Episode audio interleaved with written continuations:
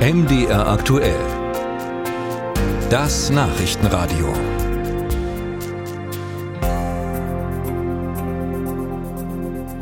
In so manchem Supermarkt ist das Angebot gerade etwas ausgedünnt. Nur noch eine kleine Käseauswahl, kaum Wurst, wenig Joghurt. Das kann an Lieferschwierigkeiten liegen.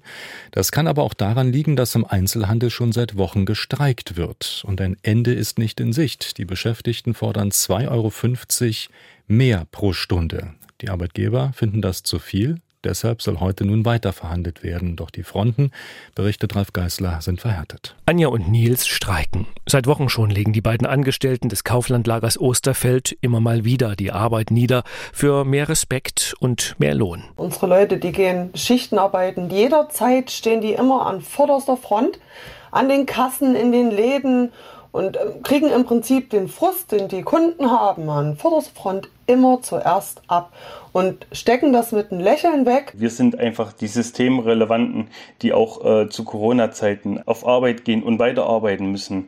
Alles wird teurer, Sprit, Gas.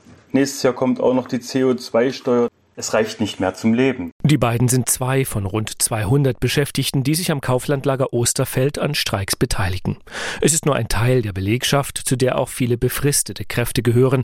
Und doch sei die Kampfbereitschaft im Handel viel höher als früher, sagt Thorsten Vorgohl. Er führt die Tarifverhandlungen in Mitteldeutschland für die Gewerkschaft Verdi. Die eine Botschaft ist, dass die Kolleginnen und Kollegen in der Branche seit 2021 im Übrigen Reallohnverluste hinnehmen müssen. Das heißt, die Kolleginnen und Kollegen spüren nicht nur ein Minus, ein Loch im Portemonnaie, sondern haben es tatsächlich auch.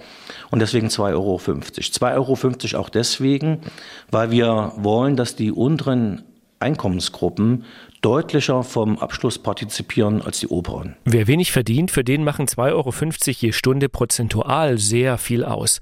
Doch den Arbeitgebern ist die Forderung zu hoch. Für sie sitzt René Glaser vom Handelsverband Sachsen am Verhandlungstisch. Die Forderungen der Gewerkschaft bedeuten im Durchschnitt eine Anhebung der Entgelte um mehr als 14 Prozent und in der Spitze sogar bis zu 21 Prozent.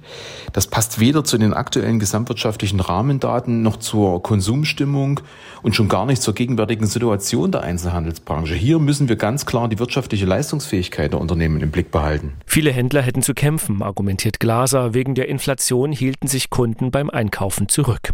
Die Arbeitgeber haben 8,4 Prozent angeboten, verteilt auf zwei Jahre. Während sich die Verhandlungen hinziehen, haben große Händler wie Rewe, Aldi oder Kaufland von sich aus die Löhne erhöht um 5,3 Prozent. Für Glaser ein Zeichen des guten Willens. Gewerkschafter Vorgol interpretiert es anders. Unsere Interpretation ist, dass sie an der Stelle die Kampfbereitschaft brechen wollen, dass gegebenenfalls in Größenordnung ganze Belegschaften umfallen und sagen, 5,3 Prozent sind erstmal okay.